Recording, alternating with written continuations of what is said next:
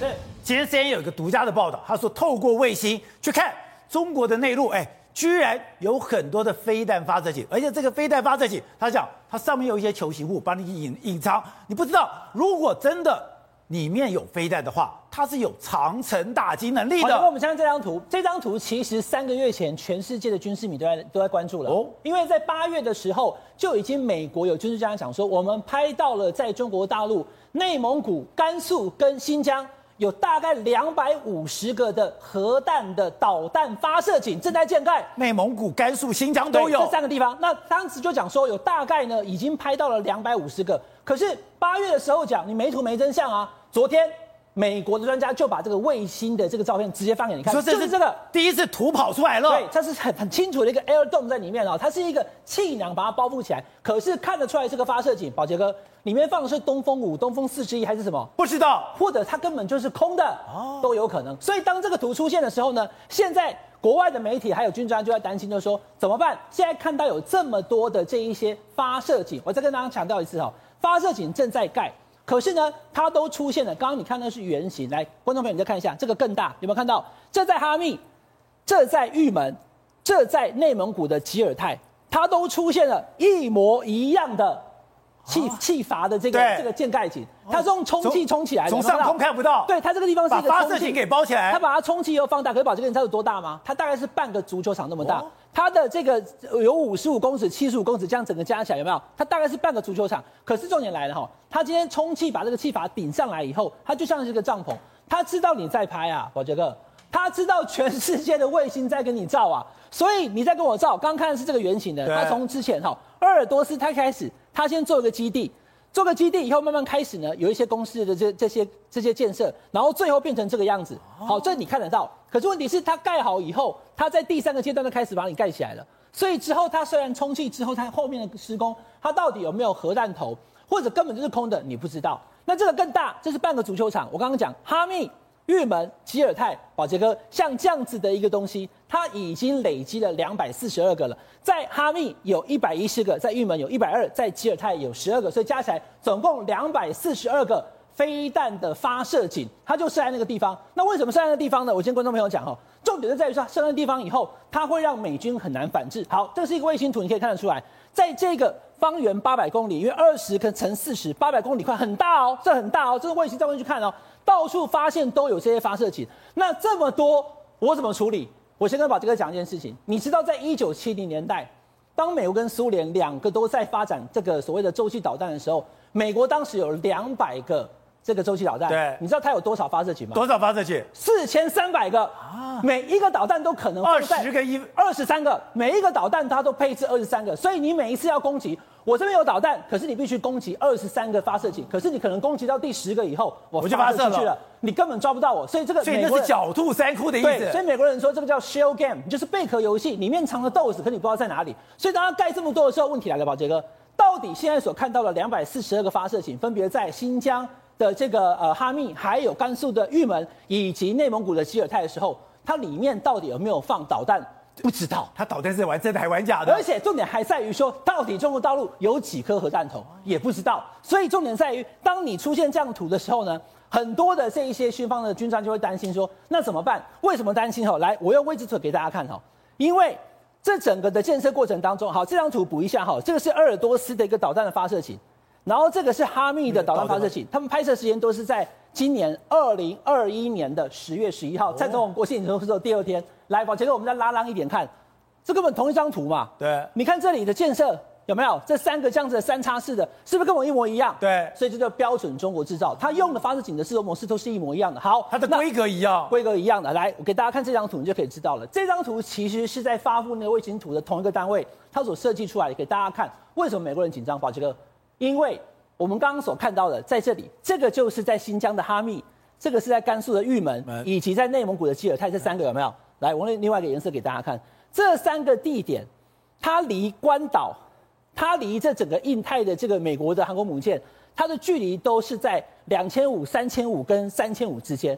我跟大家讲吼，关岛部署的叫做这个 Dark Eagle 暗鹰飞弹，它可以打到大概是两千七百公里。可宝杰，你看，它离关岛有三千五百公里，所以它特别放在哈密，放在这个玉门，对，让你打不到，你必须也用洲际导弹来对付它。好，那问题来了哈，因为他把它盖起来，对不对？刚刚给他等于是怎么看啊？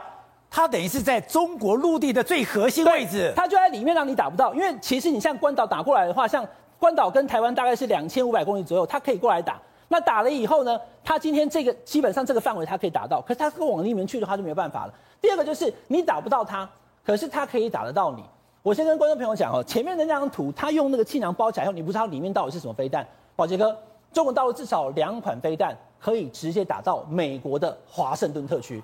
第一款叫做东风四十一，一万五千公里啊。第二款叫东风五，也是一万五千公里，一万四到一一万五千公里。好，那你看这张图，它写得非常清楚了。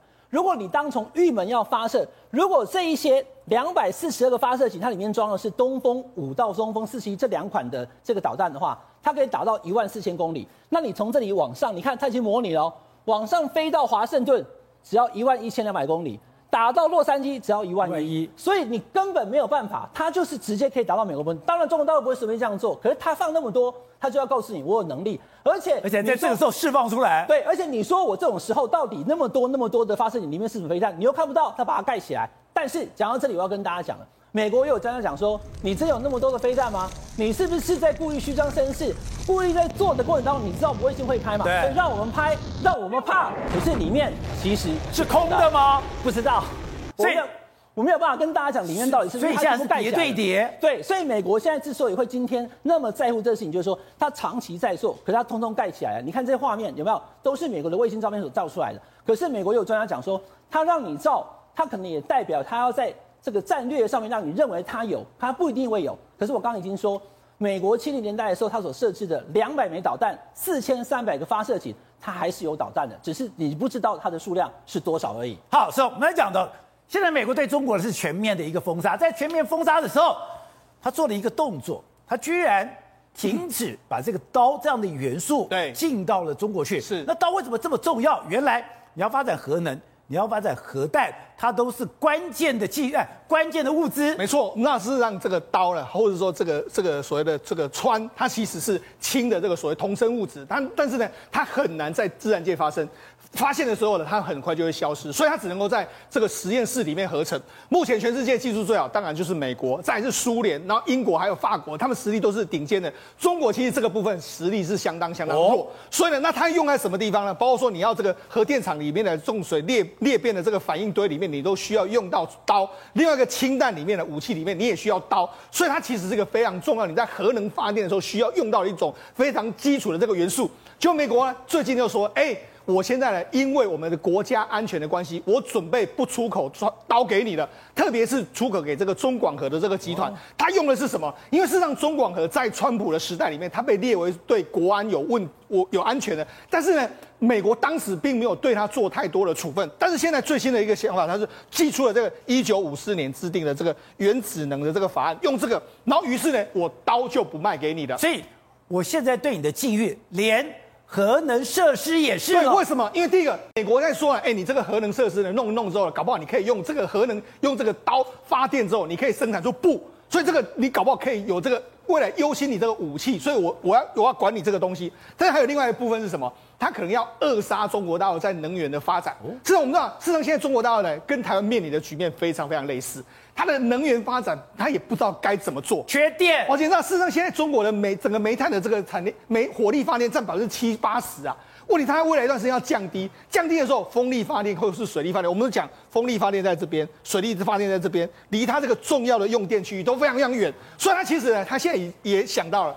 未来核电是一个非常重要的。说中国要大量发展核电，对，结果美国就把核电最重要的刀给管制了。它现在核电发电量约是百占百分之五，它未来希望说能够拉到百分之八，所以它未来一段时间内，它中国会大量的盖这个核电厂。所以中国你看核电厂会盖的非常非常多，它在建的就已经有四十几座，未来都要盖哦。就没想到，哎，你要盖这么多的时候，那怎么办？我就知道，我就把你这个核电的这个刀，我把你锁住，把你锁住之后，哎，你就没办法这个发电。你没办法发电之后，你怎么办呢？所以它目的要为什么呢？宝杰大，它需要你要买另外一个东西，那就是天然气。连俄罗斯都说，你看应中国要求，我们每每天供气量也创新高，已经超越合约的义务了，比合约的供量还多。所以他意思就是说，你现在中国很缺啊，我已经大量供给给你了。好，那除了这个之外，中国还需要干嘛？他他还需要跟美国买啊。所以那今年的时候，你知道最近一段时间不是中美这个关系不好吗？但是到最近一段时间，中国的包括说几大这个包括中石油、中中海油，他们去跟美国签长期合约啊，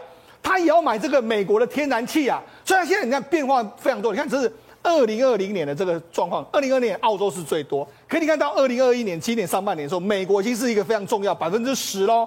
所以呢，目的是什么？美国现在也知道，我扼杀你这个核能发电的时候，核能发电你发展不下去了，你就多跟我美国买一些天然气嘛。那也代表你的能源被我抓住了。对，也代表说你未来你根本没办法能源自主，你只只要没办法能源自主，再加上说，哎，你现在想要把这个所有相关的这个，我们讲中国目前大概有一千多座的燃煤的发电厂，在未来的三五十年里面全部都要淘汰，中国根本没有那个能耐，所以它现在等于是用能源。卡住了中国未来重要的发展途径。好，回成另外就是，在整个国际现实里面，台湾跟美国的关系越来越密切了。对，有一个指标是，台湾的厂商到美国投资的人。